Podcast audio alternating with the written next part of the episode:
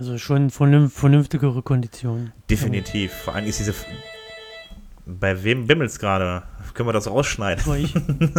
okay, alles klar.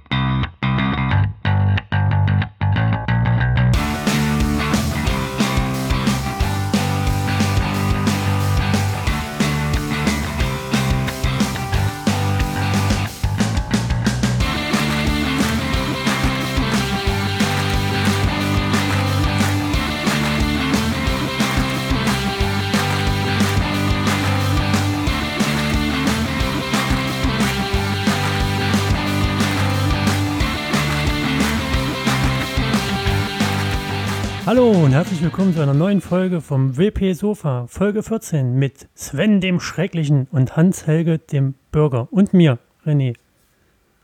Warum bin ich jetzt eigentlich schrecklich? Oh, das war ein Bezug auf Wiki. Okay. Hast Wiki? du nicht verstanden? Ach, Na, nee, ach so, ja, tut mir leid, ich habe Wiki nicht geguckt, das war irgendwie, das war nicht meine Sache, da war, ich habe andere Sachen. Ich habe Knight Rider geguckt. Den habe ich auch geguckt, aber bei Wiki gab es Sven den Schrecklichen, das war der große Dicke. Böse. Ah, okay, alles klar. Ich muss, ich muss also Wiki nochmal gucken, das ist natürlich wunderbar. Und bei Hans-Helge passt halt der Bürger. Hm. Zu mir fiel mir nichts ein. Das hast du schön gemacht, René. Ja. So. Willkommen zurück zum WP Sofa, liebe Zuhörer. Diesmal die News mit Sven, Ja, von Sven, für euch. Und wir kommentieren die. Also ich und Sven, äh, Hans-Helge, Entschuldigung. Ja. Ähm, Anschluss unser wunderbar. Hauptthema, was der Hans-Helge vorstellen wird. Und ich und Sven kommentieren dies mit unseren Anmerkungen. Wunderbar, ich das hast ganz das toll gesagt. René. Das finde ich, finde ich wunderbar. Also, ähm, Dankeschön. Ja, Ja, dann machen wir doch einfach mal die News. Ähm, ja, also wie es vielleicht schon ein paar von euch mitbekommen haben, ist es äh, WordPress, äh, WordPress 4.6 ist draußen seit dem 16. August. Ähm, das Ganze nennt sich jetzt WordPress, ähm, äh, nicht, nicht WordPress Pepper, das Ganze wurde unter dem Namen Pepper, ähm, ist auch wieder ein Jazzmusiker, soweit ich das verstanden habe. Äh, und ähm, ja. Es sind äh, immer Jazzmusiker. es sind immer Jazzmusiker, genau so ist das, genau. Und äh, ja, also viel dazu sagen brauchen wir, glaube ich, nicht mehr, weil das haben wir in den vorhergehenden Sendungen bestimmt zu Genüge getan.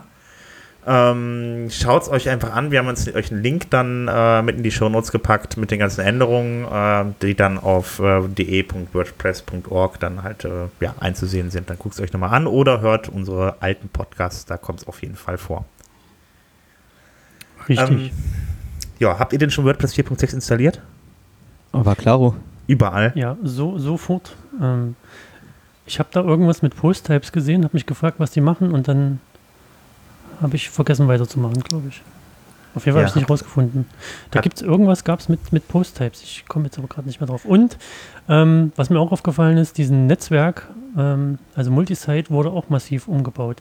Es gibt nämlich, ähm, also es ist mir nur äh, eigentlich nur aufgefallen, weil es ein Plugin gibt, was Multi-Networks macht und das hat dann einen Fehler geworfen, dass irgendwelche Methoden jetzt genauso heißen wie in dem Plugin. Ah, okay. Das ist Und da, ja, naja, das hat der, der, der Plugin-Autor hat das auch sofort gefixt, aber da ist mir das Ja. aufgefallen, dass die vorherige Datei hatte irgendwie so um die 250 Zeilen und jetzt hat sie über 1700. doof. Ja. Gut, ich bin jetzt noch nicht gekommen, da im Detail reinzugucken, was, was die da alles machen, aber Also es ist Ähm. auf jeden Fall die, die Klasse WP Post Type dazugekommen. Also das ist, genau, die äh, wollte ich mir angucken, weil ich dachte, da kann man jetzt irgendwie ganz toll Post-Types registrieren, aber Ja, genau. ähm, habe noch keine Dokumentation dazu gesehen. ja. Weißt du, Äh, was ja, die macht? Nee. Bitte? Weißt du, was diese Klasse macht? Ähm, ich habe es mir ehrlich gesagt auch noch nicht genau angeguckt, aber ich denke mal, es ist halt eben dann halt so, dass das alles wieder ein bisschen weiter gerade gezogen wird im WordPress Core und das Ganze ein bisschen analoger zu anderen Dingen, äh, ja, einfach gerade gezogen wird dann vom Core. Ich weiß Auf nicht Fall- selber, was die Klasse macht und was sie kann. Das kann ich dir ehrlich gesagt nicht sagen. Na gut, schade. Ja, muss man Felix nochmal fragen vielleicht. Ja, hat er die geschrieben? Ähm, nein, die hat er, der hat, glaube ich, die WP-Term-Klasse oder sowas geschrieben, aber nicht die WP-Post-Type-Klasse, soweit eben mir das äh, klar ist, aber keine Ahnung, das können wir uns ja dann erzählen. Ähm, ja, also da kommen wir gleich aber auch nochmal auf WordPress 4.6 zurück, weil ähm, zum, im Sicherheitsteil, da gibt es noch eine kleine Information dazu. Ähm, ja, das war es erstmal zu WordPress 4.6, da braucht man, glaube ich, wie gesagt, noch nicht viel mehr zu erzählen. Ähm, das guckt euch einfach nochmal selber an. Ja, dann hat am Samstag die Word Sesh, die vierte Word Sesh ähm, stattgefunden. Ähm, Wer es noch nicht kennt, ähm, das ist ähm, eine Veranstaltung, die findet über das Internet statt. Da wird dann stündlich 24 Stunden lang ein Vortrag gehalten, das auch meistens von ziemlich interessanten Leuten, wie beispielsweise John James Jacoby, der auch relativ bekannt ist in der WordPress-Szene. Und äh, die kann man sich dann live anschauen und ähm, dann auch live kommentieren und wenn die ganzen Sessions dann äh, durchgelaufen sind, dann kann, dann werden die auch nochmal online gestellt als Videos, sodass mich das, dass man sich das Ganze nochmal nachträglich angucken kann. Da muss man dann nur auf wordsesh.org gehen und da steht das dann halt eben alle, stehen dann alle Informationen zu den Sessions und zu den Speakern und äh, ja, äh, dann könnt ihr euch das mal anschauen. Ja, äh, habt ihr das eigentlich geschaut, die Bird Session oder Sessions oder irgendwelche Videos davon? Ich habe nur mitbekommen, ja, dass Felix das. Nee, ich war am Wochenende einfach äh, weg, offline. Deswegen ah, das ist Zeit. manchmal auch ganz gut, habe ich gehört. Ich, ich auch nicht. Ich, ich weiß nur, dass es, glaube ich, vor einem Jahr oder länger gab es mal sowas so zum Thema Sicherheit. 24 Stunden Sicherheitsvorträge online, live. Okay. Kann, kann sich da jemand dran erinnern? Nee. nee ich kann mich nur dran erinnern, dass wir diesen, dass wir halt eben über die Polyglots-Sache halt eben diesen Word Translation Day hatten. Ähm, das war vom Prinzip her eigentlich dasselbe Prinzip, das war dieselbe Technik, dass dann halt wirklich dann, mhm. dann nicht ein anderer Vortrag Stunde für Stunde gehalten wurde, sondern immer eine andere Sprache kam für den Vortrag und dann die erklärt haben, wie übersetze ich jetzt in, äh, mit, mit äh, WordPress.org beziehungsweise mit Polyglots richtig und ähm, das wurde dann auch Stunde für Stunde in jeweils einem anderen Land dann halt eben vorgetragen von den Leuten aus den einzelnen Communities. Und das war vom Prinzip her dasselbe. Okay. Genau. Ähm, apropos Communities, ähm, die Support-Foren, also ähm, ja, da wo ihr dann eure Fragen auf WordPress.org einstellt oder wo ihr Fragen stellt, beispielsweise zu den Plugins. Ähm, das. Äh, da wo ihr die Fehler meldet? Ähm, bitte? Oder da, wo ihr die Fehler meldet? Ja, genau. Oder da, wo man die Fehler meldet für die Plugins. Ähm, da äh, gibt es dann ein Redesign. Die kompletten Support-Foren werden gerade überarbeitet. Ähm, da gibt es momentan Mockups, die da im Internet äh, kursieren. Die gibt es auch offiziell auf WordPress.org. Die kann man sich da anschauen. Und ähm, ja, also ich finde es schon, sieht schon etwas übersichtlicher aus. Auch die einzelnen Beiträge. Die Texte werden ein bisschen anders angeschnitten ähm, und ich, also meiner Meinung nach wird das Ganze ein wenig übersichtlicher. Am besten schaut es euch mal an. Ihr könnt es ja auch kommentieren, weil wenn ihr das dann kommentiert, dann habt ihr natürlich auch die Möglichkeit, ähm, ja, dass er da Gehör zu finden und äh, im letzten Mal war das so bei der Plugin Repository, da gab es halt eben relativ viel äh, Kritik oder beziehungsweise also konstruktive Kritik, dass die Leute sich da geäußert haben. Und äh, das wurde dann auch aufgenommen und wurde dann auch umgesetzt und in den neuen äh, Mockups verarbeitet. Und äh, ja, das, äh, wie gesagt, guckt es euch an und äußert euch dazu, wenn euch irgendwas nicht gefällt. Ähm, ja, ansonsten ähm, Genau, es, bei den Foren gab es übrigens dann vor kurzem auch noch ein Update. Die sind jetzt, äh, bei BB Press ist da abgedatet worden und äh, von daher haben die jetzt langsam mal, äh, ja, geht es da ein wenig vorwärts, was den, ganzen, äh, was den ganzen Bereich angeht, eigentlich, was die ganze Community angeht. Ähm, so, ja, ansonsten, wir hatten vorhin schon das Thema Polyglots. Ähm, die Petja, die maßgeblich für Polyglots zuständig ist, hat äh, für einen äh, hat einen Call für Volunteers für die für das Polyglots Handbuch ausgegeben. Das heißt, ähm, der Bereich, wo, die, äh, wo alles ähm, dokumentiert ist, ähm, der wird nochmal überarbeitet ähm, und sie sucht dort Leute, ähm, die aushelfen, halt die ganzen Arbeit, die ganzen Bereiche aus dem äh, der, der Dokumentation nochmal äh, neu zu, äh, ja, also Sachen rauszuschmeißen, die nicht mehr aktuell sind und nochmal neue Dinge einzupflegen und so weiter. Da gibt es eine ganze Liste, was zu tun ist. Ähm, die haben wir dann auch bei euch dann in den Shownotes, also für euch in die Shownotes verlinkt. Und äh, da könnt ihr mal gucken, wenn ihr da Lust habt, da mitzumachen. Da muss man nicht unbedingt für programmieren können, vielleicht ein bisschen Ahnung haben davon, wie das, äh, die, wie die Übersetzungen funktionieren. Und äh, das Ganze dann muss dann ähm, dokumentiert werden. Ja. Ähm, das aus der Community. Ansonsten, ähm, ja, das ist jetzt nicht direkt ein WordPress-Thema. Ähm, Facebook äh, schaltet die API 1.0 ab. Also die ist jetzt wirklich, glaube ich, auch schon einiges älter, aber jetzt mittlerweile sind sie bei der API 2.7 oder so. Ähm, prinzipiell hat das jetzt nicht direkt was mit WordPress zu tun, aber es gibt immer noch einige Plugins, die auf diese ähm, API 1.0 ab, äh, nee, aufbauen, ähm, die im Plugin-Repository liegen und äh, die sind alle noch nicht abgedatet. Also wenn ihr da irgendwie den ähm, Sharing-Count, also diesen, diesen, diesen Teilen-Button müsste es sein, irgendwie, ähm, wenn ihr den eingebaut habt und habt ihr noch in einer alten Version drin, dann ähm, ja, solltet ihr vielleicht mal ein bisschen auf eure Seite achten und gucken, ob das, ob das alles noch läuft. Weil, wie gesagt, es gibt viele Plugins, die haben das noch nicht umgestellt. Ja, ähm, ansonsten haben wir noch äh, ein Thema, ähm, das ist absolut eigentlich kein WordPress-Thema, aber ich finde es gut und ähm, dass Leute, die eine Internetseite haben, sollten das vielleicht auch mitbekommen.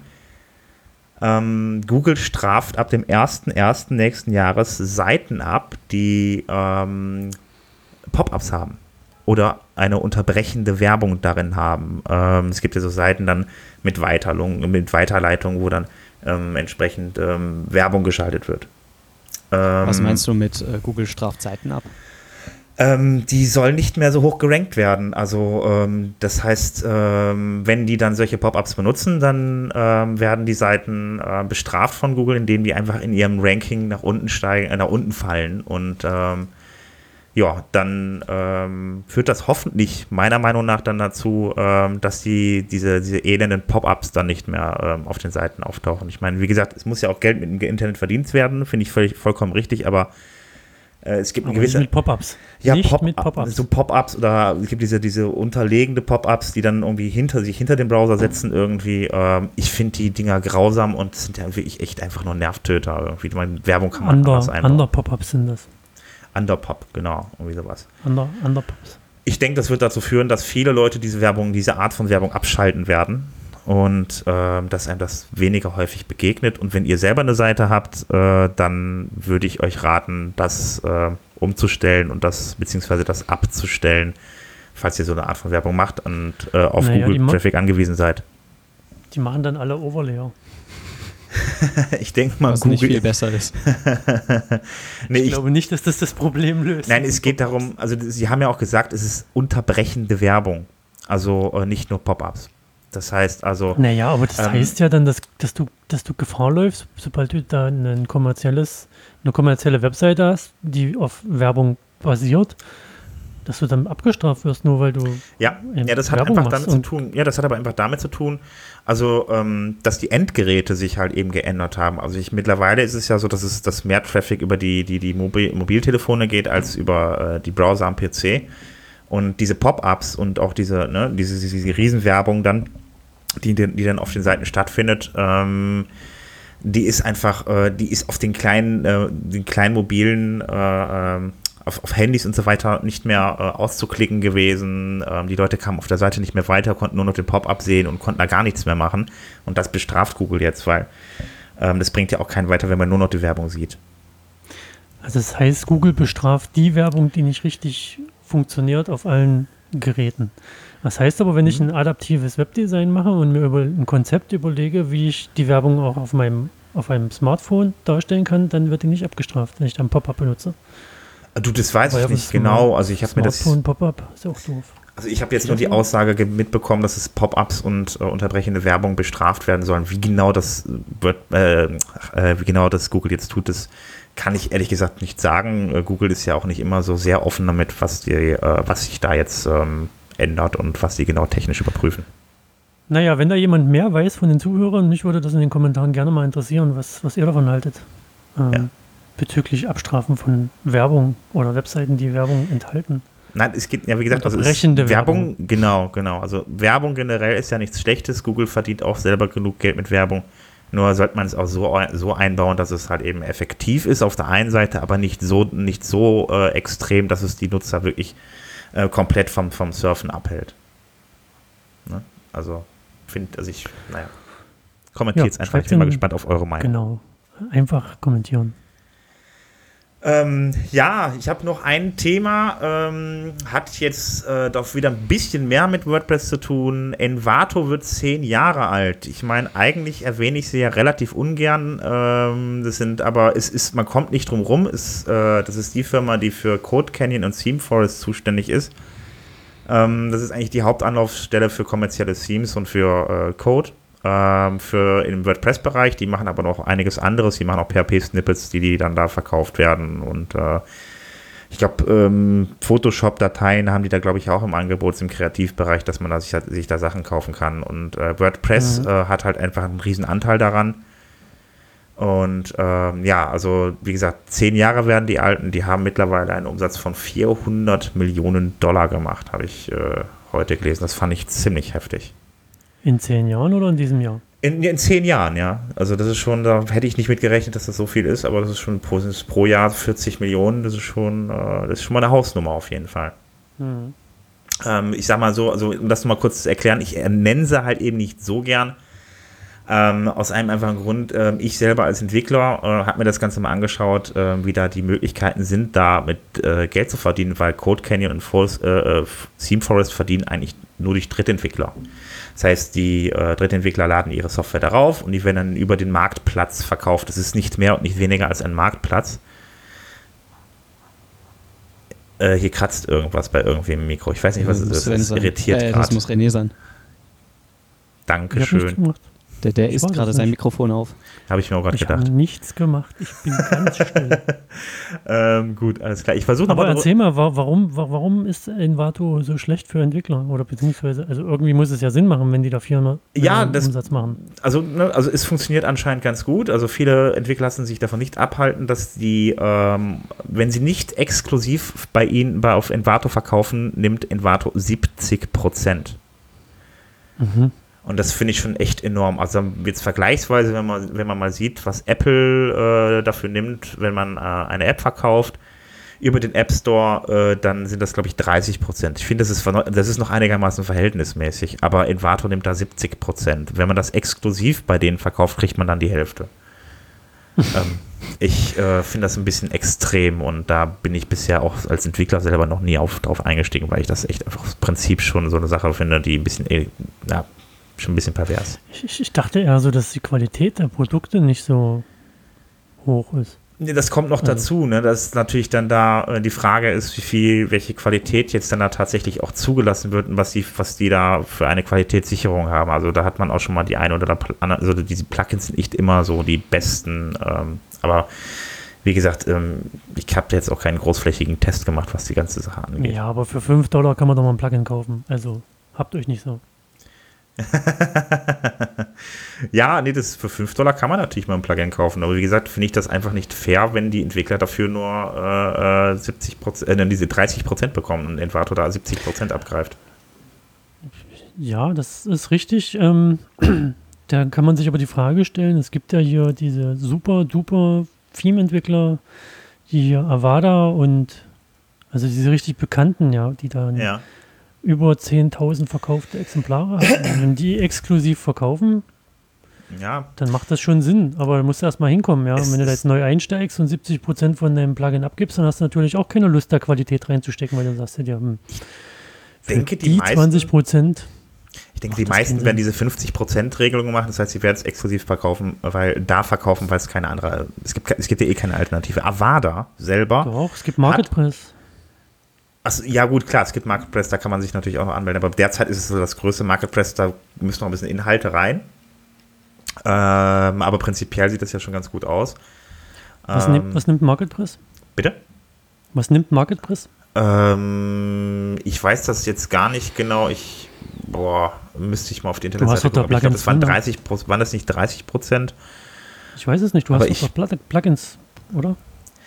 Ähm, Ja, ich, ich habe hab da Plugins, ja, ja, genau, genau. Also, ähm, aber das, das ähm, ist jetzt noch, also wir haben da jetzt nichts umgestellt, wir haben, das, wir haben noch immer die alten Verträge, wir haben jetzt, äh, da ist aber eine Sache, dass sie halt eben noch äh, mit der Einführung von Marketplace da ein bisschen andere Preisstrukturen dann halt eben machen wollten. Und äh, ja, bisher ist es eher so halbe halbe. Und jetzt muss man mal gucken, also die, die haben, also ich glaube, das wird auch so bleiben, nur halt für die Leute, die ihre Themes und äh, Plugins selber supporten wollen, war das irgendwas mit 30 Prozent. Also dass da, äh, dass sie dann wirklich äh, ihre 70 Prozent bekommen, die Entwickler, und dann würde dann MarketPress für die Plattform MarketPress dann diese 30 Prozent nehmen, das so ähnlich wie Apple.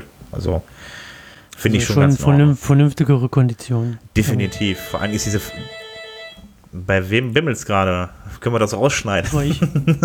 Okay, alles klar. Ähm, ja, aber äh, wenn man dann zum Beispiel gerne möchte, dass der Support dann beispielsweise von MarketPress gemacht wird, dann ist das so, dass man äh, dann einfach dann auch einen Teil mehr abgibt, weil dann fangen die schon mal vorher einiges auf. Und äh, man muss sich dann Entwickler, als Entwickler nicht mit allem rumschlagen, sondern nur mit den Sachen, die wirklich technisch wichtig sind. Also das ist so, die Regelung finde ich ganz gut, aber bei Envato ist es so, dass man, glaube ich, auch da bei den 70% den Support noch selber machen muss. Also das ist schon äh, echt extrem. Also ja, zu einem gewissen Grad muss man den Support selber machen. Man kann ja nicht ja. erwarten, dass ein Dritter das eigene Plugin oder das Theme so gut kennt wie man selber. Gerade wenn es um technische Supportanfragen geht, dann hast, kannst du das ja nicht irgendjemandem Dritten überlassen. Nee. Allem, wenn der dann sagt, ja, hab keine Ahnung, äh, bist äh, selber schuld, Nutzer, dann äh, fällt das ja auf dich ab, das Schlechte.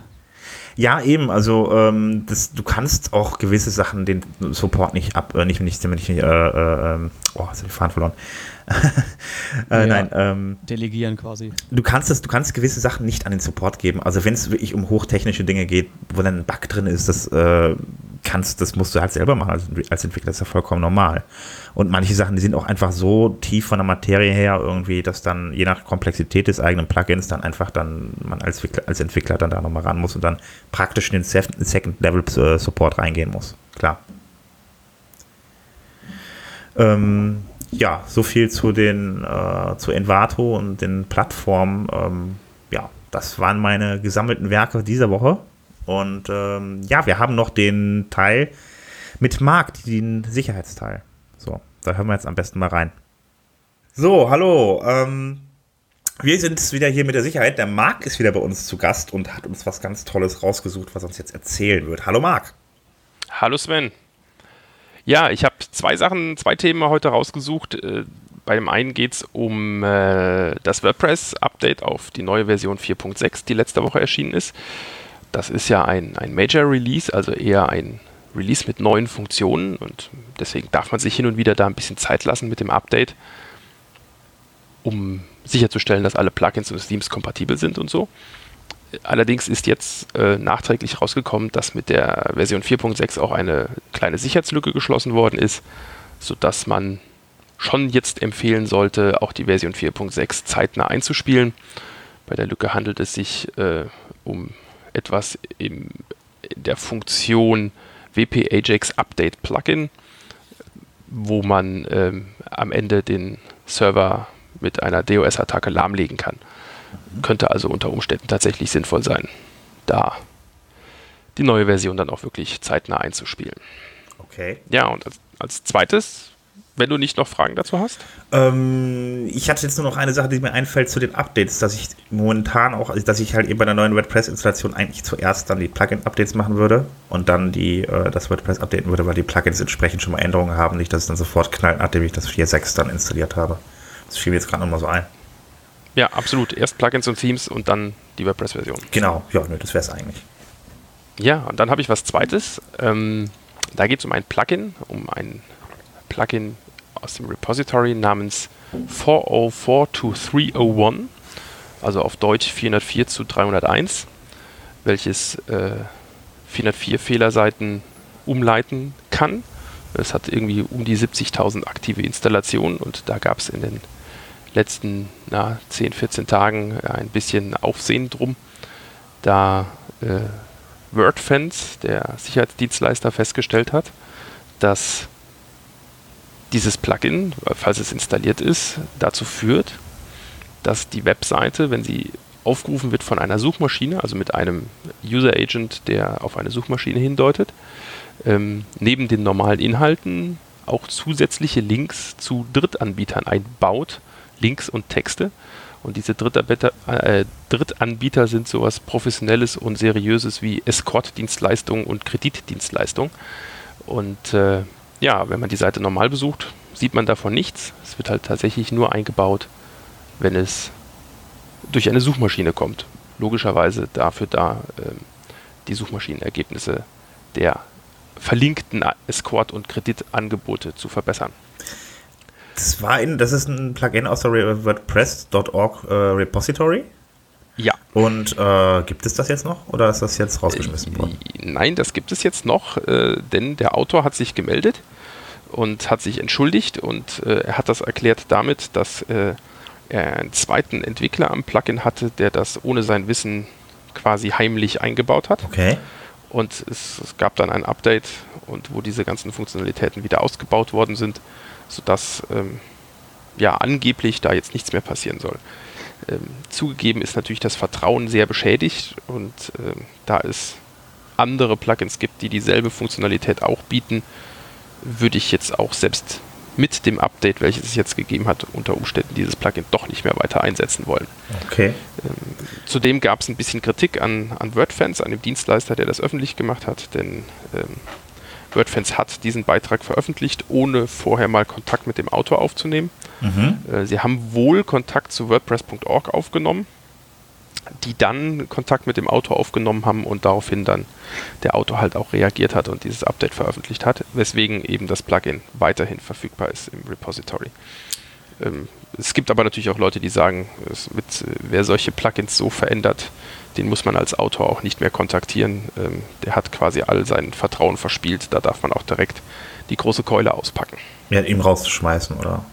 Ja, und einfach eben nicht zu informieren und direkt zu warnen auf einem großen Blog. Es müsst, und müsste eigentlich einen Entwickler weniger geben jetzt da, also in dem Plugin, ja. weil es haben ja dann die entsprechenden Leute äh, Zugang zur Repository, irgendwie das stehen ja auch dann auf WordPress.org bei den Plugins müssten jetzt eigentlich dann auch weniger da sein, wenn das tatsächlich der ja, Fall ja. war. Nee, nee, ist es nicht, weil er hat in, äh, es gab einen Blogpost vom Autor, der, wo er das erläutert hat. Daran hat er erläutert, dass er äh, diesem zweiten Entwickler über seinen eigenen WordPress.org-Account Zugriff gegeben hat. Es also eben nicht den Zweitautor als zweiten Autor mit zweitem Account auf WordPress.org eingetragen hat, sondern seinen Account weitergegeben hat. Und deswegen okay. kann man das eben nämlich nicht nachvollziehen. Das es ist also alles so ein bisschen zwielichtig und uneindeutig ja. und auf jeden Fall wechseln. Also Alternativen also, wären also, dann zum Beispiel? Äh, das klassische Plugin Redirection. Ne? Das ist äh, eigentlich auch das, der Klassiker für diesen Fall. Ähm, das ist auch mit ein paar hunderttausend Installationen sehr viel bekannter eigentlich. Und äh, das kann man eigentlich uneingeschränkt dann nehmen. Aber alles klar.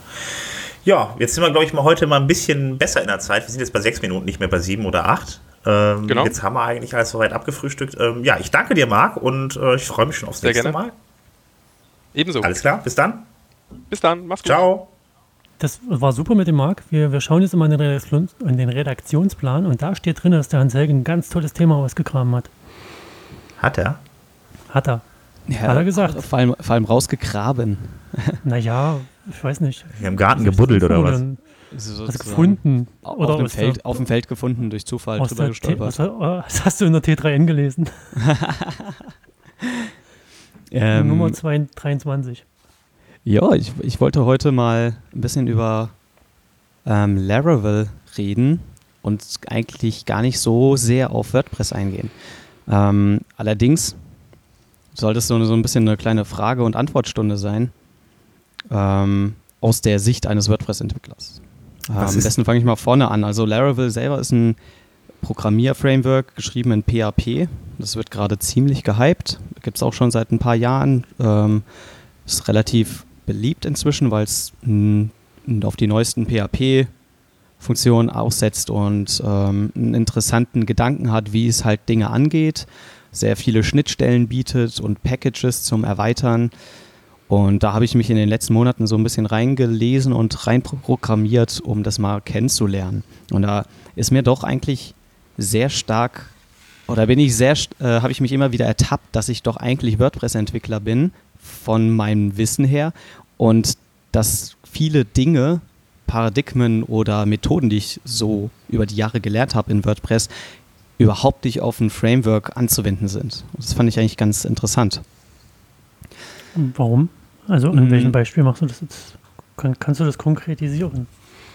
Also vielleicht den Use Case. Also ich, ich habe halt überlegt oder ich möchte halt eine, ein, ein SAS bauen, also ein Software as a Service System ähm, und habe halt überlegt als erstes, okay, wie, wie kann ich das mit WordPress umsetzen? Das ist so der allererst, das ist eigentlich immer so der erste Hergang. Wenn man in den System drinsteckt, dann ist eigentlich jedes Problem ein Nagel, wenn du halt nur einen Hammer hast. Ähm. Naja, das ist, ist, ist auch dem geschuldet, dass du das System einfach ganz gut kennst und dort schon viele Lösungen präsentiert hast oder umgesetzt hast. Und dann fällt es dir einfach leichter, mit dem System, was du kennst, eine Lösung zu erarbeiten.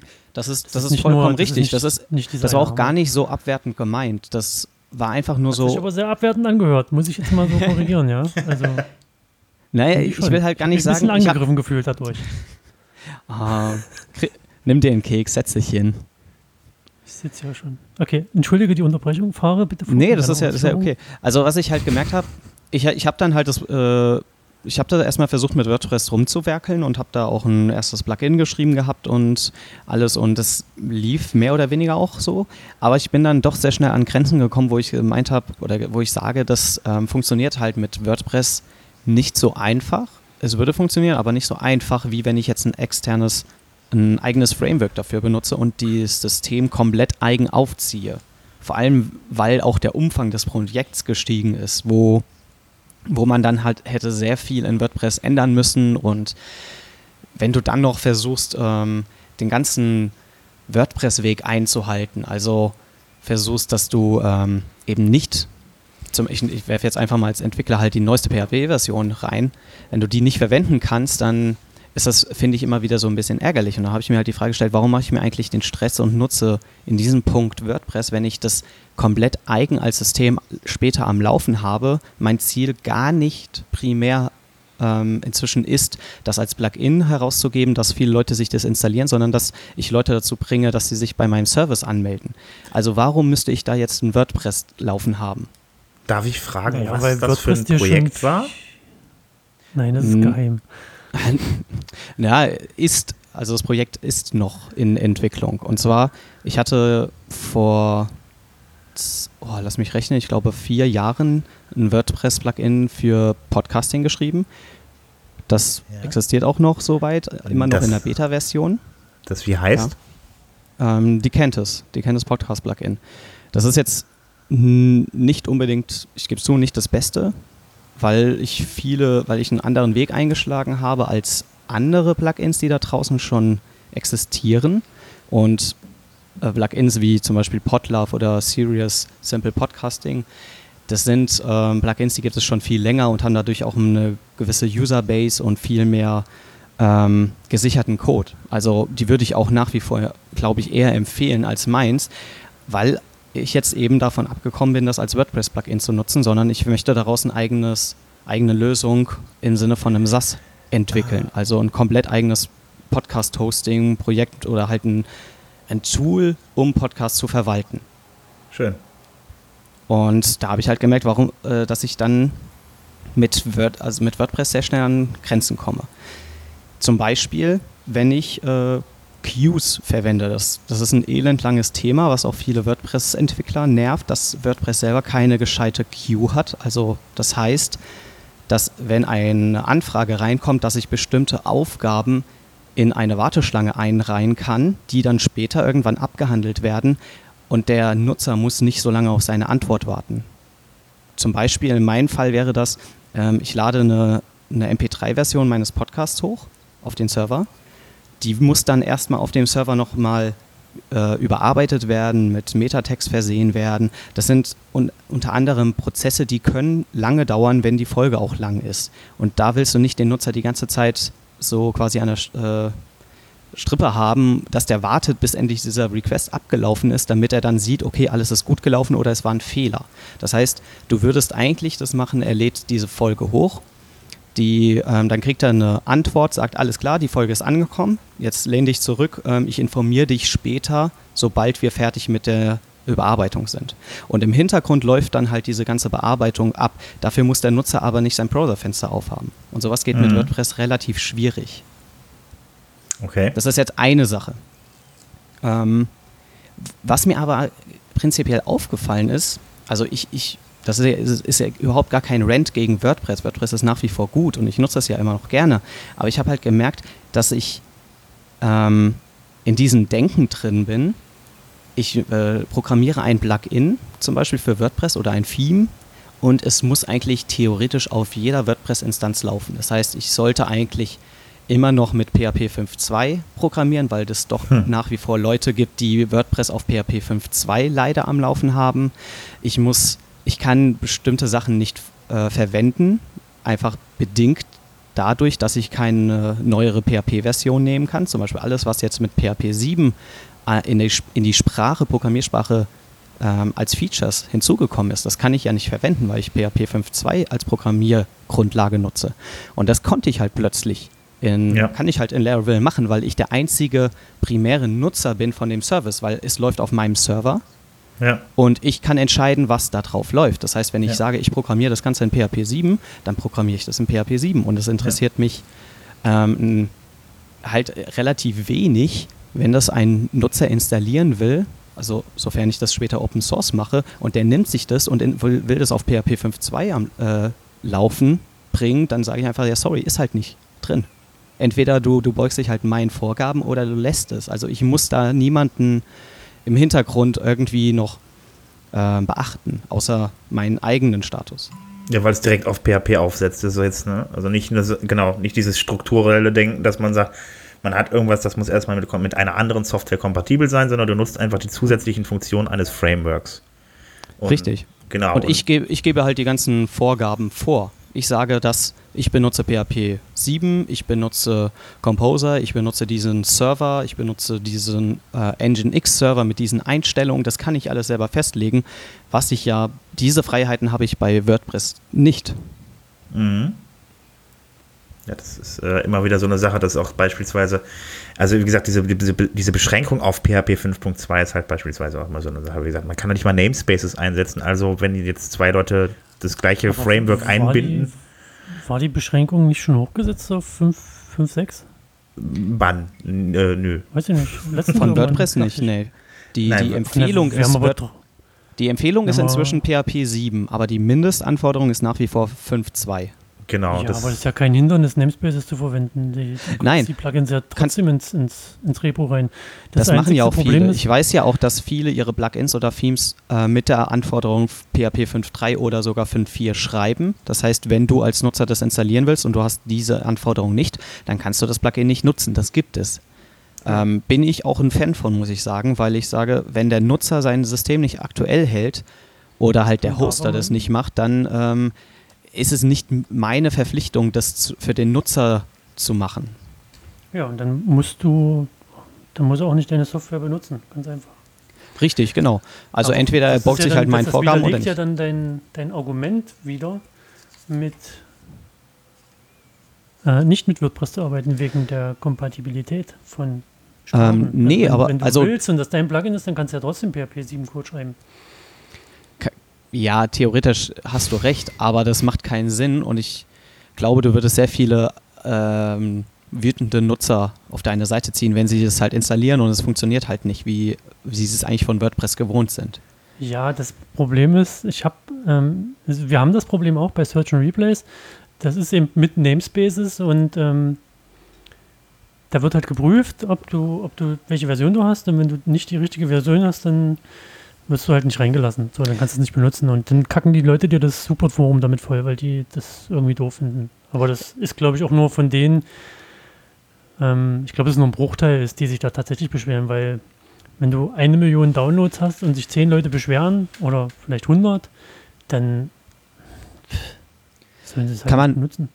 Kann man natürlich machen. Kann man, ja, äh, widerspreche ich dir gar nicht, aber ich glaube, das ist nicht der WordPress-Weg, den du einschlagen solltest, dass du 90 Prozent deiner äh, der WordPress-Nutzer ausschließt, indem du PHP ja, 7 verwendest. Das, sind ja, das sind ja bei 100, von einer Million von 100 sind ja nicht 90 Prozent. Nee, aber ähm, wir wissen, dass ähm, knapp 90 Prozent der WordPress-Nutzer kein PHP 7 am Laufen haben, durch Statistiken. Nee, wir reden ja nicht von PHP 7, wir reden ja von. Aber ich rede von PHP 7. Ich möchte, ja. ich möchte für mein Projekt PHP 7 verwenden, weil ich einfach die Performance gut finde, aber auch die neuen Funktionen dadurch halt. Ähm, ja, okay, das ist ein Argument, weil PHP 7 also, kannst du auf jeden Fall nicht benutzen. Type-Hinting und so Sachen, die verwende ich jetzt ähm, in meinem Projekt und ich finde das hm. schön. Ich finde das toll, einfach auch mit der Zeit zu gehen und nicht auf alte Versionen rumhacken zu müssen. Ähm, und das zum Beispiel ist mir stark aufgefallen, dass ich immer wieder beim Programmieren, gerade am Anfang mit Laravel, hm. in dieses Denken reingekommen bis, bin, oh, ich muss das aber noch, ähm, ich muss hier noch den ähm, Fall abdecken und ich muss diesen äh, Pitfall bedenken mhm. und ich muss das bedenken. Aber das fällt alles weg, weil diese Dinger gibt es überhaupt nicht. Ich muss nicht daran denken, ob das ein Nutzer mit PHP 5.3 am Laufen hat, weil ich sage für PHP 7, Punkt. Also es gibt kein Wenn oder Aber. Also ich muss da keine verschiedenen PHP-Versionen äh, abdecken. Ich muss mir keinen Gedanken machen, ob jetzt Namespacing okay ist oder ob ich Type-Hinding verwenden kann oder ob äh, Lambda-Funktionen verwendet werden können, weil der Nutzer vielleicht eine andere PHP-Version hat als ich. Ja, das, das ist einfach, steht überhaupt nicht mehr zur Debatte. Und das ist in den ersten Wochen bei mir ganz stark im Kopf gewesen, wie ich in diesem Denken drin bin, was ich für WordPress-Entwicklung eben brauche. Ähm, hm. Nur um das mal kurz klarzustellen, was Laravel eigentlich ist. Also Laravel ist ja jetzt kein WordPress, das ist jetzt kein Content-Management-System, richtig? Richtig. Genau, und das ist dann eine Funktionsbibliothek, äh, die ich einbinde. Und mit den zusätzlichen Funktionen, die mir Laravel an die Hand gibt, kann ich dann halt eben ziemlich schnell Internetseiten bauen. Genau, also Laravel selber ist halt, also wir nennen das eben Framework, weil das einfach viele Funktionen und nützliche Dinge, die ich für einen Bau einer Webseite oder eines Service brauche, vereinfacht und abstrahiert. Das heißt, ich muss, ich kann das alles in PHP selber schreiben, das wäre aber ziemlich aufwendig. Mit Laravel nimmt mir eben diese lästige Arbeit ab, die ich äh, von Funktionen, die ich immer wieder brauche.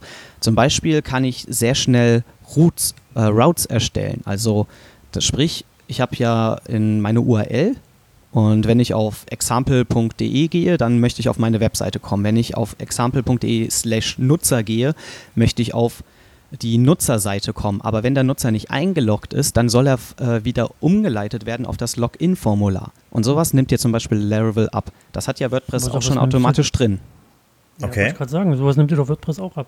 Ja, natürlich. Aber du, das sind ja Funktionen, die brauchst du ja immer wieder. Und äh, das sind jetzt, das ist jetzt ein Beispiel, aber da gibt es ganz, ganz viele Funktionen, die Laravel dir abnimmt, ähm, die du nicht ähm, wieder neu programmieren musst oder, oder ähm, da du halt in einem offenen, äh, sag ich mal, in diesem PHP-Universum halt mit Laravel bist, kannst du halt auch alles an Composer verwenden und in, dein, äh, in deine App einbauen, dass sie halt komplett funktionieren. Also wenn ich zum Beispiel Slack-Benachrichtigungen oder ähm, HipChat-Benachrichtigungen möchte, wenn eine bestimmte Aktion ausgelöst wird, dann kann ich mir dafür ein äh, Paket runterladen, das einbinden und meine App darauf abstimmen, was du mit WordPress schwierig ähm, ja, sehr schwierig ist, wenn du, weil du nicht den Core ändern kannst. Es gibt Pakete für Laravel? Ähm, klar, das ist genauso, also du, du musst es, darfst es dir nicht als ähm, Plugin vorstellen. Irgendwie, du hast eine nette GUI und das da klickst du auf Runterladen und das installiert sich ganz nett, wie das ja jetzt mit WordPress 4.6 passiert. Also Laravel selber bietet erstmal per se keine GUI an, sondern ist ja für Entwickler, um daraus eine eigene Sache zu schaffen. Aber ich kann Packages runterladen, die mir eine Funktion nachrüsten, ja. die mir zum Beispiel fehlt. Also so wie es mit dieser Sinn, wie ich mit Plugins eine Funktion nachrüste in WordPress, kann ich mit Packages eine Funktion in mein in das Framework reinladen und darauf meine App abstimmen. Okay. Was gibt es da so für, für Hauptpackages? Also was sind so die Renner da? Ähm, kann man gar nicht so sagen. Das ist immer abhängig davon, was du ja baust. Weil du musst ja so sehen, WordPress hat sehr viel drin, aber nicht jeder Nutzer braucht alles. Das hört man ja ganz ja. oft irgendwie, wenn man äh, gerade für äh, Kunden ein eigenes System baut mit WordPress, dann äh, blendest du zum Beispiel bestimmte Funktionen aus, weil die die, die gar nicht brauchen. Wenn zum Beispiel ein Kunde keinen Blog braucht, ja, dann kann ich die ganzen Blog-Funktionen mit Kommentaren komplett rausnehmen, theoretisch, also ausblenden, weil er das nicht braucht und das würde ihn ja nur verwirren. Mit Laravel würde ich das erst gar nicht implementieren. Also ich, ja. ich ich würde das, dieses Block, diese Blockfunktion erst gar nicht schreiben. Mit WordPress ist es aber immer drin. Ich kann das nicht rausnehmen. Okay.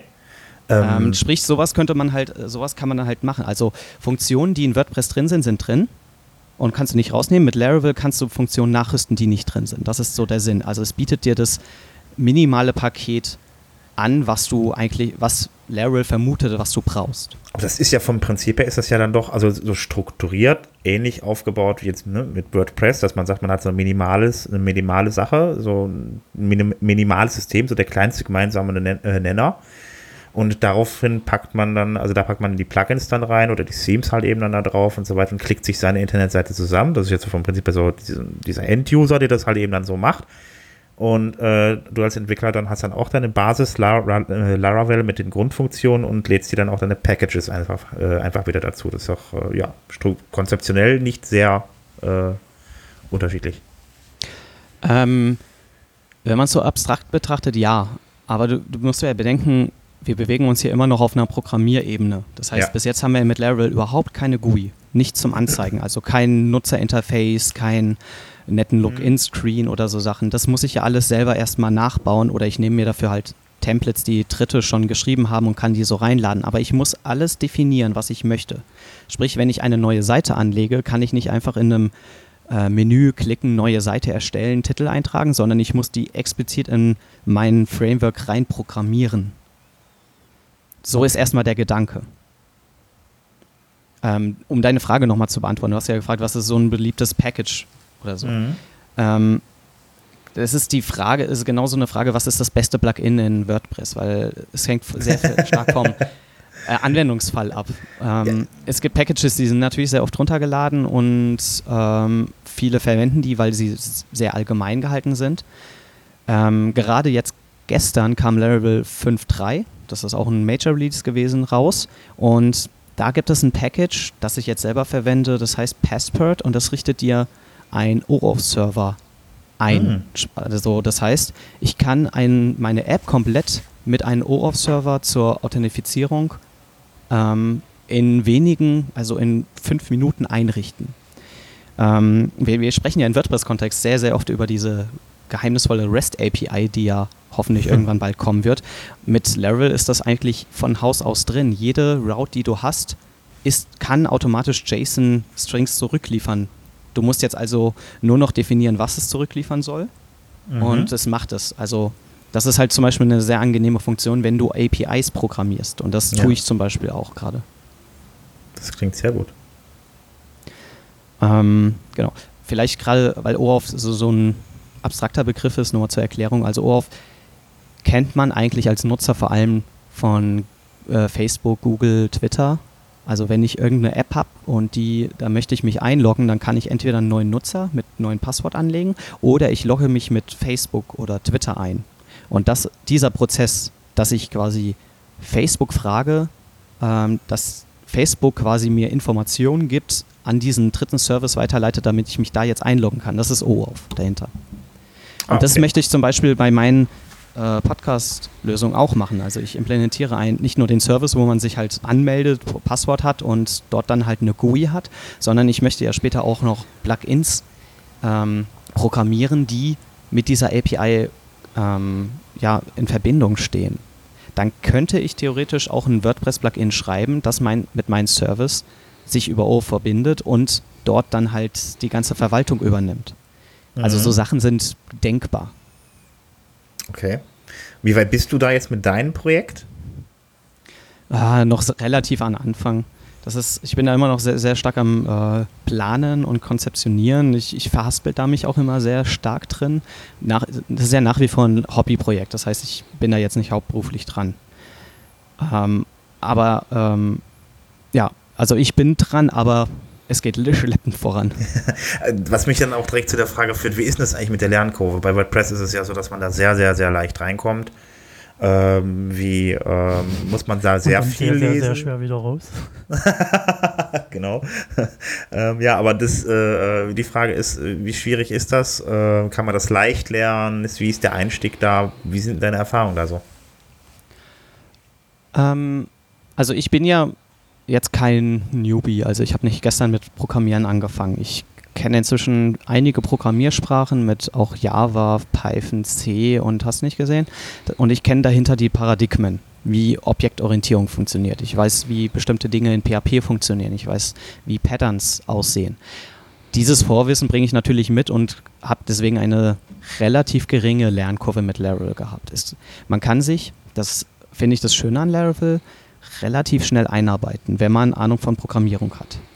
Ähm, ich kann innerhalb, ich, äh, mit Composer kann ich mir das ganze Projekt sofort runterladen und es läuft von Haus aus. Also es sind bestimmte, so ein minimales Produkt ist quasi von Haus aus implementiert, also mit einer Sample Root, dass ich sofort das im Browser aufrufen kann und dann sehe ich schon Output und so Sachen. Und daran kann ich dann auch sehen, wie das Framework funktioniert. Mhm. Zudem muss ich sagen, dass die ähm, Struktur, da sie ja nicht, also Laravel selber entwickelt sich ja immer weiter. Ich habe ja eben erwähnt, dass jetzt eine neue Version rauskam, aber man muss nicht auf ähm, Backwards Compatibility achten, wie es WordPress macht. Das heißt, wenn ein Update kommt, dann muss ich meine App natürlich darauf anpassen, auf dieses Update. Und ich kann nicht einfach auf einen Knopf drücken und ähm, wie in WordPress läuft da so ein kleines Rädchen ab und irgendwann lädt die Seite neu und alles ist wunderschön neu. So funktioniert das in dieser Welt nicht. Das ist jetzt nicht schlecht, das ist einfach so Gang der Dinge. Das heißt, ich lege mich auf eine Version von dem Framework fest und wenn ich es updaten will, kann das halt schon ein bisschen mehr Arbeit bedeuten. Muss nicht, kann. Ähm, meine Frage wäre jetzt auf jeden Fall, ähm, wie ist denn das jetzt umgekehrt ähm, mit der, äh, wenn ich jetzt mit Laravel für eine ältere Version programmieren, sag ich mal, muss. Wenn ich jetzt beispielsweise einen Kunden habe, der sagt, ich möchte in den nächsten zwei Jahren jetzt aber nicht irgendwie höher als PHP 5, äh, äh, keine Ahnung, 5, 7 oder so updaten, weil wir haben da noch andere Systeme drauflaufen oder ähnliches. Kann ich da bei Laravel einfach auch äh, für PHP 5.7 programmieren oder wie geht ähm, das Also Laravel 5.3, die aktuelle Version, läuft mit PHP 5.6. Bis dahin ist es getestet. Mhm. Ähm, damit kannst du erstmal sicher sein, dass es mit 5.6 läuft. Und niedriger würdest du eigentlich auch nicht gehen, weil wenn du eine neue App programmierst mit Laravel für einen Kunden, fängst du ja von wirklich von null an an. Das heißt, du fängst, äh, du programmierst ja wirklich eine eigene Kreation daraus und baust nicht auf ein bestehendes System auf. Warum solltest du dann halt 5, äh, irgendwas niedriger als 5.6, was nicht mehr supported wird, nehmen? Also wenn der Kunde, wenn nee, der Kunde jetzt Sinn, wirklich nein. sagt, okay, das muss jetzt aber, äh, ich habe halt einen Server, da läuft nur 5.4 oder so und darauf sollte es laufen, dann würde ich ehrlich gesagt sagen, naja, dann schafft ihr einen neuen Server an, installiere hier paar äh, PHP 7, das bringt Performance und so alles äh, und also es hat nur Vorteile. Wenn du schon was eigen, wirklich was eigenes machst und keine clicky-bunty-Lösung à la WordPress hast, dann stellt sich für mich nicht die Frage, warum nicht ein warum Kunde eigentlich äh, das letzte Wort haben sollte im Sinne von, ich nutze eine alte PHP-Version. Also ich denke mal, ja, ich meine, 5.6 ist sowieso so eine Sache, das sollte man sowieso, sowieso mindestens installiert haben irgendwie, aber ich meine, äh, ging ja einfach äh, darum, ob das überhaupt möglich ist. Und ähm, ja, ich meine, wer ist schon so verrückt und macht das jetzt auf 5.2, also äh, setzt jetzt ein neues Projekt auf, also auf dieser alten Version, das wäre natürlich ziemlicher Blödsinn. Wie gesagt, ich habe auch einen Kunden halt, in wem, wo ich genau das Problem habe, dass wir sagen, wir können jetzt nicht irgendwie jetzt mal eben PHP 7 draufpacken oder so, weil äh, da gibt es dann halt einfach Probleme und äh, von daher gab es dann auch gar keine Update-Skripts für PHP 7 irgendwie für die ganzen. Also man muss ja natürlich, man muss ja immer das Projekt betrachten, wo läuft das, was macht es, wie viele Kunden äh, werden später ja. drauf zugreifen. Ähm, und wenn der Kunde sagt, ja, wir haben da schon einen alten Server, da, da müsste es dann auch drauf laufen. Ähm, aber sie haben das Geld für eine komplette, also eine Agentur zu bezahlen, dass die ein eigenes Projekt umsetzen. Da frage ich mich, warum können sie keine 20 Euro mehr im Monat ausgeben für einen neuen Server. Also die Argumentation erschließt sich mir dahinter nicht, dass Geld da das ja. eigentliche Argument sein soll. Gerade wenn es heutzutage auch ähm, Systeme gibt, die ja sehr, sehr billig laufen. Also schau dir DigitalOcean AWS an, die, da kriegst du das für ein Apple und ein Ei, musst das halt nur installieren. Dafür gibt es auch schon fertige Skripts, die das für Laravel optimieren, also dann automatisch PHP 7 installieren, Memcached, Redis, ähm, das ist zum Beispiel, gerade Redis ist auch so ein Ding. Das sind äh, nette Funktionen oder dritte ähm, Datenbanken, Services, was auch immer, die sind, kannst du mit Laravel sofort einsetzen. Mit, bei WordPress musst du da sehr viel rumtweaken. Also wenn du zum Beispiel, also Redis ist ja ein Key Value Store, das benutzt du sehr gerne, um Caches zu haben, weil der sehr schnell ist. Damit kannst du sehr gut cachen. Und Laravel hat das von Haus aus automatisch drin. Du musst es nur die Config-Datei dementsprechend bearbeiten, das einstellen und dann läuft das von Haus aus. Ich muss da nichts dran ändern. Bei WordPress kann das so ein bisschen tricky werden. Ja. Okay. Ähm, wo kann ich das runterladen? Laravel.org oder? Ähm, Laravel.com, genau, .com. Ist es ein kommerzielles Projekt? Oder, Mm, ist ähm, Open Source komplett. Der, ähm, das wird von einem, Mhm. muss man auch mal sehen, das muss, wird hauptberuflich von einem Entwickler vorangetrieben. Taylor Ortwell heißt er, das ist der, auch der ähm, Creator von Laravel. Also, aber dahinter steht inzwischen auch eine große Community, der da mitarbeitet. Ähm, Okay, wo ist das gehostet? GitHub Ja. oder? Also den Code findet man auf GitHub. Ansonsten halt über Composer direkt runterladen. Also kann man sich mal anschauen. Auf jeden Fall interessant, gerade wenn man zum Beispiel, also warum, wa- vor allem warum ich das ja jetzt, ähm, ich benutze das zum Beispiel jetzt auch gerade für ein äh, Projekt bei Insight, wo wir eine API bauen und das wäre mit WordPress zum Beispiel gar nicht so easy gewesen. Also, weil Ja. wenn du einen API-Server baust, aber gar keine GUI brauchst, dann ist WordPress halt erstmal ein riesen Overhead. Das heißt, du, wir würden erstmal die ganze GUI wegwerfen müssen. Dafür musst du sehr viele Core-Dateien anfassen. Also Klammer aus, sofern dass du äh, diese GUI überhaupt entfernen willst, Klammer zu. Ich wollte gerade sagen, da gehen bei mir so alle Lampen an nach dem Motto Core ja, genau. anfassen. Aber, äh, siehst du, da der, der bimmelt bei dir schon. Warum sollte ich das tun? Und gerade wenn ich dann einen REST-Server dahinter noch im Naja, aber du kannst es im WordPress schon machen. Wenn du brauchst ja nicht den Core anfassen. Es gibt ja genug Filter und Hooks. Ja, aber, aber den REST-Server dahinter ist ziemlich aufwendig. Also mit der REST API, mit dem Plugin hast du ja natürlich viele Dinge drin. Ähm, natürlich kannst du das irgendwie machen, aber warum soll ich mir den Stress machen, das da rum, meinen Server drum um WordPress zu wickeln, wenn ich das äh, viel schneller und äh, einfacher habe mit dem Framework? Ja. wenn du die GUI nicht brauchst, dann ist es logisch, dass du dann ein Framework wie Laravel nimmst. Das macht ja mehr Sinn. Und wenn du, wenn du, was machst du, wenn du an den Punkt kommst, wo du sagst, oh, jetzt brauche ich aber doch ein Redaktionssystem und die API zusammen in einem System? Richtig. Dann wirst du dir, gibt es, gibt, gibt es denn auch ein Modul, was, äh, was so Admin-Bereiche oder CMS-Funktionalitäten bereitstellt bei Laravel? Es gibt, es gibt inzwischen einige CMS, äh, die auf Laravel programmiert sind. Ich, mir fällt jetzt automatisch ähm, Oktober CMS ein. Das bi- bindet, Mhm. darauf kannst du quasi dann auch aufbauen und mit Laravel weiter programmieren. Allerdings, ich würde auch sagen, sobald ich ein Redaktionssystem brauche, sobald ich irgendwie Blogs, Seiten ähm, brauche, dann würde ich immer WordPress erstmal bevorzugen. A, weil ich es kenne, B, weil es durch die Community einfach stabil läuft und äh, gewartet wird. Wenn ich aber wirklich ein eigenes, komplett eigenes Projekt habe, wofür ich viele Sachen in WordPress gar nicht brauche oder bestimmte Dinge mh, einbauen muss, die in WordPress nicht drin sind, dann äh, überlege ich mir inzwischen, ob ich Laravel halt nehme als Framework. Also welches ist der einfache Weg, mein Ziel zu realisieren? Klingt auch eher wie so eine individuelle Sache, also dass das ich für individuelle Projekte Genau. da ist. Also wenn ich jetzt was Ja. ganz komplett Neues machen will, will dann äh, baue ich das dann halt eben damit. Also nicht, dass man damit jetzt Software baut, die andere wieder weiterverwenden. Äh, Genau damit triffst du ja den Nagel auf den Kopf. Also für wen ist das Produkt eigentlich später? Ähm, wer soll damit interagieren? Möchte ich ein, was möchte ich damit eigentlich erreichen? Ähm, und da muss man dann halt einfach abwägen. Für mich war es jetzt die einfache, fand ich eine, eine sinnvollere Lösung, daraus ein eigenes System zu bauen. Äh, hätte ich aber eigentlich nur ein WordPress-Plugin gebraucht, ja, dann baue ich natürlich nur ein WordPress-Plugin. Also Ja. Ja, klingt aber auf jeden Fall sehr interessant, also das Projekt. Also ich muss mir mal angucken, aber das ist so eine Sache, ihr kennt das ja mit der Zeit. Man hat so viel davon und äh, da ich immer so viel Langeweile habe, komme ich nicht äh, dahin, da, äh, also das war jetzt ironisch gemeint natürlich, also komme ich halt einfach nicht dahin, irgendwie äh, mir immer alles anzuschauen. Ich finde, da ist mir jetzt auf jeden Fall auf ein, bisschen äh, das Interesse in mir geweckt, aber mal gucken. Also ich sag Zeiten. einfach mal, wenn man ein kleines Hobbyprojekt hat, was wirklich eine Mini-REST-API implementiert, weißt du, so eine ganz einfache Funktion, ähm, dann kann man, Ja. finde ich, sowas super easy mal nutzen, um Word, äh, Laravel äh, auszuprobieren und dann schnell zu, zu Ergebnissen zu kommen.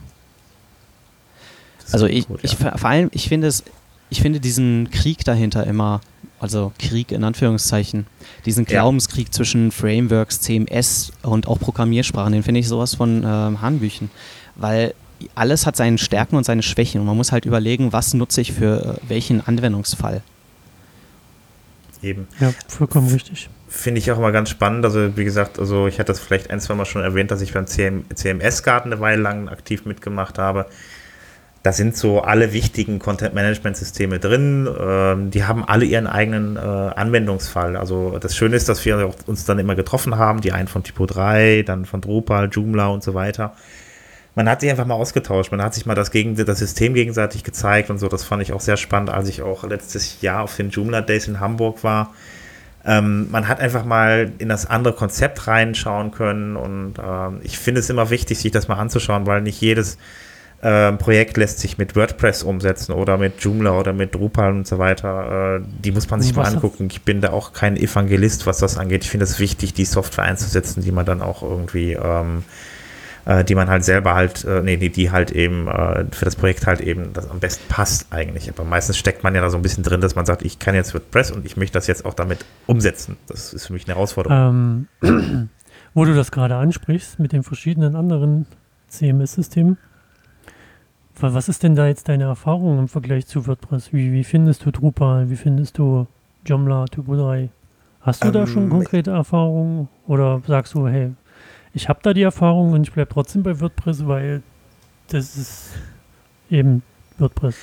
Also ich habe letztes Jahr habe ich äh, mal in Joomla weiter reingucken können. Also das sieht schon ein bisschen, ähm, ja, es sieht halt natürlich anders aus, anders konzipiert und ähm, man hat zum Beispiel da eine, eine, eine ähm, Benutzer, äh, die, die Benutzerberechtigung, da kann man viel weiter fassen und man kann alles viel genauer einstellen, wo welcher Benutzer was darf und so weiter. Ähm, ich weiß jetzt auch gar nicht mehr genau bei, bei Drupal zum Beispiel, äh, wie das da, was da jetzt der Riesenvorteil war, soweit ich mich noch erinnern, ich mich da noch dran erinnern kann, kann man dann da seine Views irgendwie eigen, selber zusammenstellen, äh, so ein bisschen Datenbank näher. Ich weiß es aber ehrlich gesagt. Stimmt jetzt zu, dass genau. äh, die unterschiedlichen CMS das ändert sich auch immer. Unterschiedlichen CMS wie Drupal, Joomla und wenn wir auch noch in andere Programmiersprachen reingucken, die sind alle super.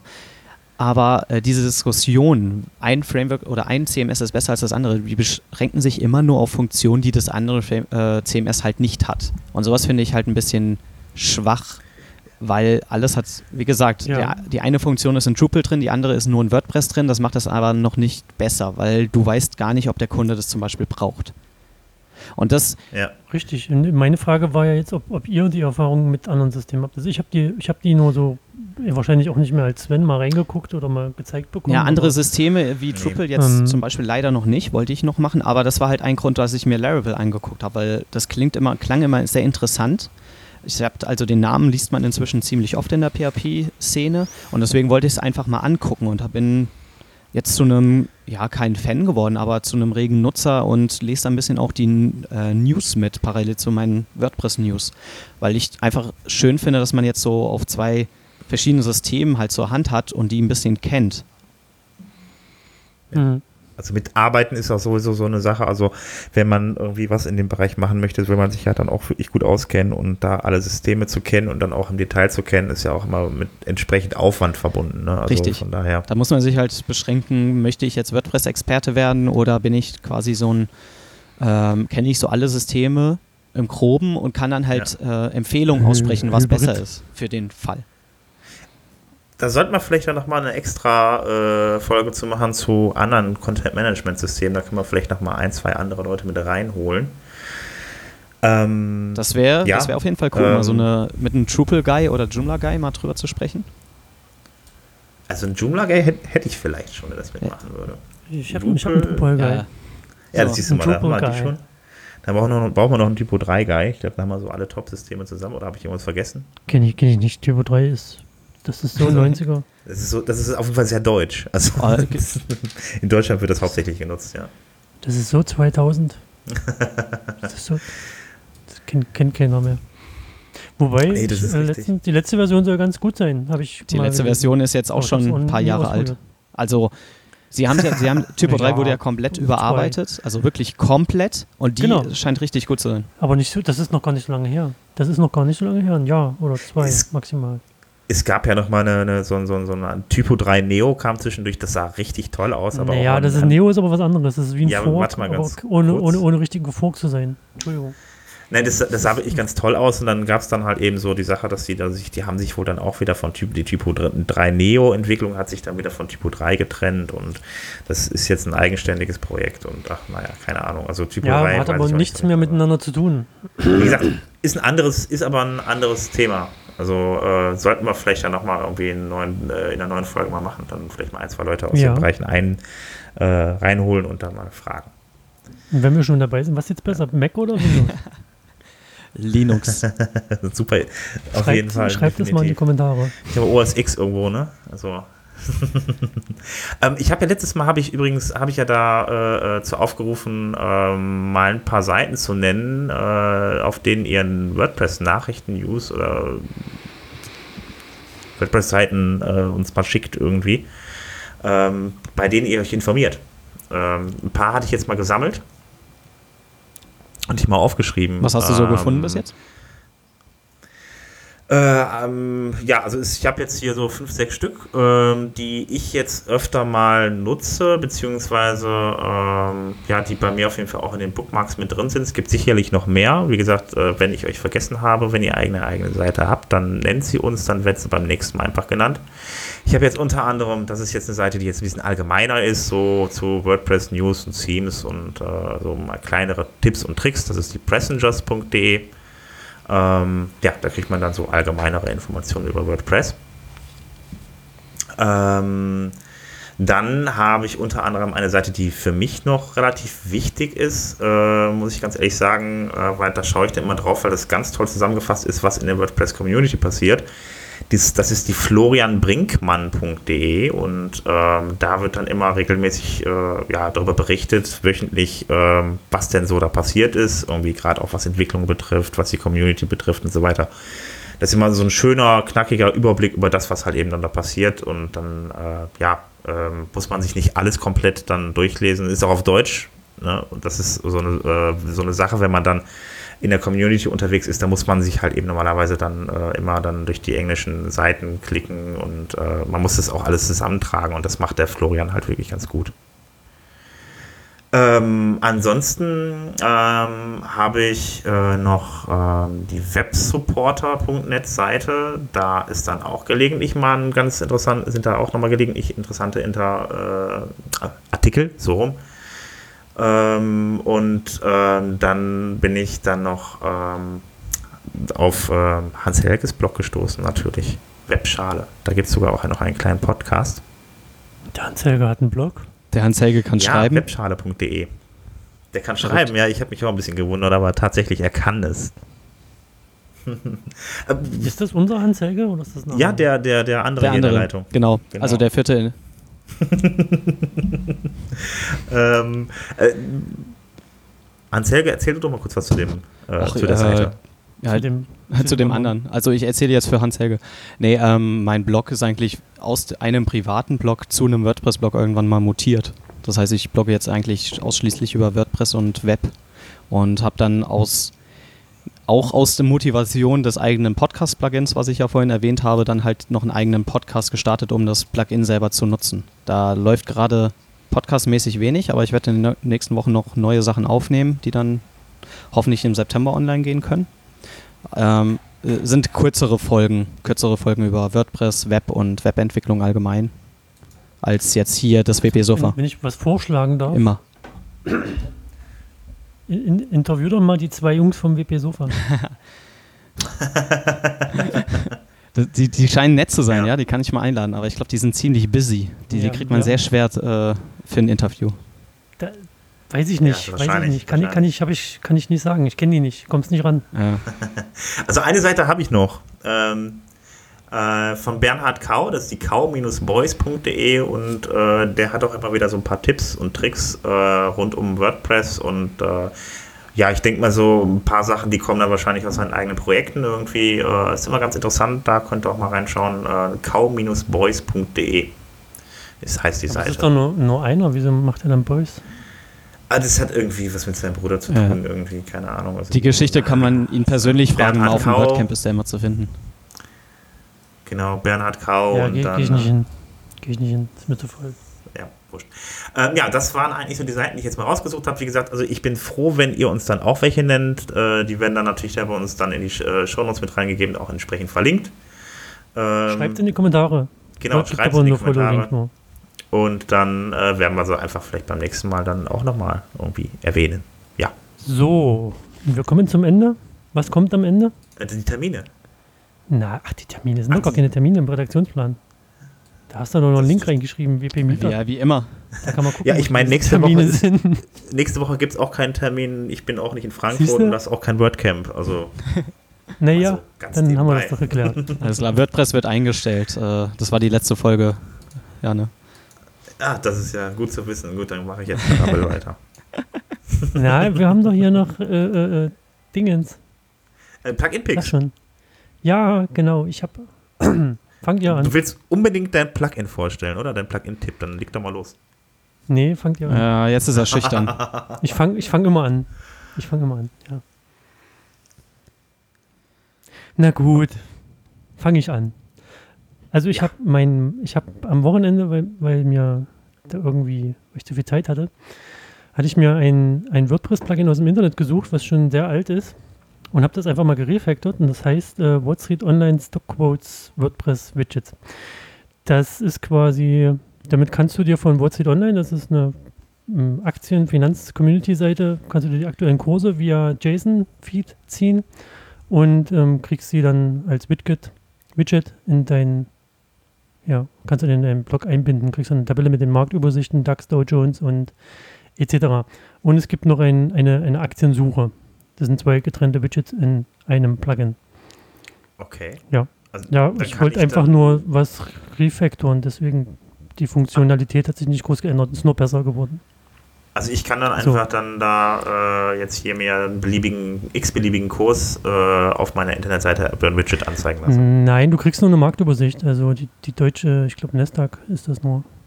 DAX? Nee, das ist so eine Mini, eine Mini-Marktübersicht mit, Nest, mit DAX, Nasdaq, Dow Jones, Gold, Öl, Silber. Also das, was am meisten geguckt wird. Werde ich mir sofort auf all meine Seiten installieren. ja, mach das. Ja, mir ging es hauptsächlich um den, ich wollte ein bisschen Code, Code Skills verbessern und habe da halt ein bisschen rumgeschrieben. Sowas wie Hans Hell gemacht mit seinem Laravel habe ich halt jetzt. Ah, okay, alles klar. Cool. So ein Non ja. Nonsensprojekt. Wer sich das runterlädt und Feedback hat, gerne via GitHub. Link ist im Shownotes. Mhm. Ich übergebe den Staffelstab an Sven dem Schrecklichen. ja, ich habe ein Plugin rausgesucht. Äh, WP Safe Updates heißt das. Ähm, das ist relativ neu. Und wenn man das installiert, dann hat man die Möglichkeit, die äh, Plugin-Updates für die anderen, für die, für die zukünftigen Updates äh, vorher zu, äh, zu, prüfen. Dann hat man dann äh, einen zusätzlichen Button, äh, wo man sagen kann, ähm, teste bitte das Plugin vorher und äh, das Ganze ist laut dem Entwickler so ein bisschen so ähnlich wie bei WP Multisite aufgebaut. Da werden also extra Tabellen angelegt beim Testen des, des Plugins und äh, dann werden die Daten halt eben alle da rein kopiert und so weiter. Und dann wird das einfach mal durchgetestet und wenn es dann äh, nicht knallt, dann kann man dann einfach dazu übergehen, dann halt einfach das äh, Plugin auch abzudaten. Das äh, macht das mhm. Ganze alles ein wenig sicherer. Ich habe es äh, noch nicht in den Code da reingeschaut, von daher. Aber sieht. Nee, die Frage wäre jetzt, was, testet der dort? Also was wird, was wird dort getestet? Ja, wie gesagt, also da muss man nochmal reingucken. Nach welchen also, Mustern? Also ich denke, es geht wahrscheinlich darum, dass es keine Fehler ausgibt oder ähnliches. Also dass dann da nicht irgendwie ein PHP-Fehler rennt. Mhm. Das kann ja schon mal passieren. Also ähm, kann man auf jeden Fall mal ausprobieren. Es hat auch noch nicht so viel aktive Installationen. Ich finde es aber ganz interessant und ähm, ja, unterstützenswert, weil es das Ganze natürlich dann irgendwie ein bisschen sicherer macht, das Updaten, weil es passiert doch oft, dass Leute irgendwelche Plugins installieren und danach haben die irgendwelche PHP-Fehlermeldungen. Ja, dann bin ich fertig. Jetzt darf der Hans Helga auch nochmal. Ja, ich habe diesmal kein Plugin, sondern einen Artikel. Und zwar von deliciousbrains.com. A CDN isn't a silver bullet for performance. Ähm, englischer Artikel geht da halt darum, dass viele ja immer denken, CDNs, also Content De äh, Delivery Networks, automatisch die Seite blitzschnell machen. Und das ist aber so ein Irrglaube und sie erläutern in dem Artikel, warum das so ist und was man eigentlich, mhm. bevor man ein CDN in Erwägung zieht, machen sollte und machen kann, um seine Seite schneller zu machen. Also im Sinne von, mach erstmal das Caching an, such dir einen guten Host, ähm, kümmere dich um deine Bilddateien, dass die klein sind. Und dann kannst du eigentlich deine Performance schon sehr gut hochschrauben, ohne ein CDN überhaupt äh, in Anspruch nehmen zu müssen. Ah, sehr interessant auf jeden Fall, weil das ist ja meistens so, äh, dass die Leute dann äh, ja, automatisch davon ausgehen, dass wenn man das benutzt, auf jeden Fall äh, Genau. wird es schneller dann. Aber ja, finde ich ein guter Artikel, kann man mal lesen. Okay, alles klar. Ähm, dann, ich will trotzdem noch ganz kurz eben äh, ein, zwei Termine machen. Also ähm, die, wie gesagt, nächste Woche ähm, das WordCamp in Frankfurt. Das, äh, ja, da, also ich weiß jetzt gar nicht, gibt es da überhaupt noch Karten? Müsste man nachschauen. jemand? Ich habe keine. Ja, Ich dass du keine hast, ist mir klar. Ich habe keine und ich gebe auch keine ab. Von ich Äh, ja, es sind noch Ach, welche du da. kommst auch nicht dahin. ja. Es gibt Okay. noch Tickets. Okay, alles klar. Dann schnell hin, äh, kaufen und kommt nächste Woche vorbei. Da äh, ja, treffen wir uns dann alle. Auf jeden. Und nee, ich, ich äh, komme da nicht. ansonsten. Oh, Keine warum? Diesmal. Du hast Weil ich keine, keine? Karte habe. Keine Karte. Dann kauf dir eine. Hm, nein. Ich hab, Soll ich dir eine schenken? nein, ich komme dann trotzdem nicht. Okay, dann. Du kannst ja hier wie- via Podcast noch eine verlosen, vielleicht. Aber du weißt Ja, ja, wie das- das mit dem Verlosen ist. Äh, ja, ähm, nee, Genau. bei uns ist hier traditionelles, traditionelles Laternenfest und da das ist schon blockiert das Wochenende mit diesem, okay, alles dieser klar. Veranstaltung. Deine nächste Chance ist dann also in Köln am 29.10. Da komme ich auch nicht. Okay, alles klar, dann bleib mal zu Hause, dann sehen wir uns vielleicht nächstes Jahr mal. Ich komm Gut, nächstes okay. Ähm, Nächstes ganz Jahr kurz noch, ähm, die Meetups, die haben wir noch. Wir haben am Donnerstag, den 25. August, also morgen um 19 Uhr in Berlin wieder das Meetup, dann ähm, am Dienstag, den 30. August in Hamburg um 19 Uhr, in Paderborn am 6. September auch um 19 Uhr äh, das Thema Sandwiches und Datenschutz. Ähm, und ansonsten noch das WP ne, WordPress, Nien, äh, Mörd- äh, WordPress Meetup in Nürnberg äh, mit dem Plugin Flow Edit am 15. September um 19 Uhr auch. Ähm, ja. Was, war das jetzt mit dem Sandwich? Das habe ich nicht ganz. Sandwiches und Datenschutz. Ich kann da mal kurz da reinklicken. Ähm, Ach so, du weißt das gar nicht. Ich habe doch noch nicht, nein, ich habe jetzt nur die Liste hier nochmal irgendwie kommuniziert, die auf wpmeetups.de steht. Da könnt ihr dann auch nochmal gucken, wann die genau sind. Und da könnt ihr euch auch nochmal informieren, was Sandwiches da sind. Weiß ich ehrlich gesagt nicht. Da muss ich jetzt einen ellenlangen Text für, für durchlesen, um das irgendwie deuten zu können. Also ellenlang ist der nicht, aber trotzdem. Guckt es euch einfach an auf wpmeetups.de. Ja, ansonsten, Nice. ja, Viel, vielen Dank für diese Informationen. bitte. Und damit gehen wir zurück ins Studio. Damit geben wir ab nach Olympia. Rio. Ja, die ist vorbei, ne, falls du Ja. noch nicht gemerkt hast. Ja, nach auch wenn du nicht oft vor der Tür bist, Und- solltest du öfter vielleicht deinen Fernseher anschalten. Oh. Oh. Oh no. Oh, Aber no. Paralympics ist doch, ne? Ja, Und wann die, geht das die los? beginnen, glaube ich, am Wochenende. Ich bin mir gerade nicht sicher. Werden die, werden die auch übertragen auf ZDF und ARD Ich meine ja. mit Livestream? Das ist schön, das gucke ich mir an. Während Alles ihr auf dem WordCamp rumlungert.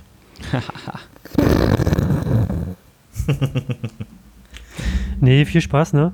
Nehmt ein Aufwärmegerät mit und dann Ja, wisst ihr Kriegen wir hin. Bescheid. Wissen wir Bescheid. Ich glaube, damit haben wir jetzt alles erörtert, oder? würde ich Ja, auch jetzt sagen, verlieren wir uns hier in Belanglosigkeiten. Ich glaube, wir hören einfach auf. ja. Ja. Und Sven moderiert ab.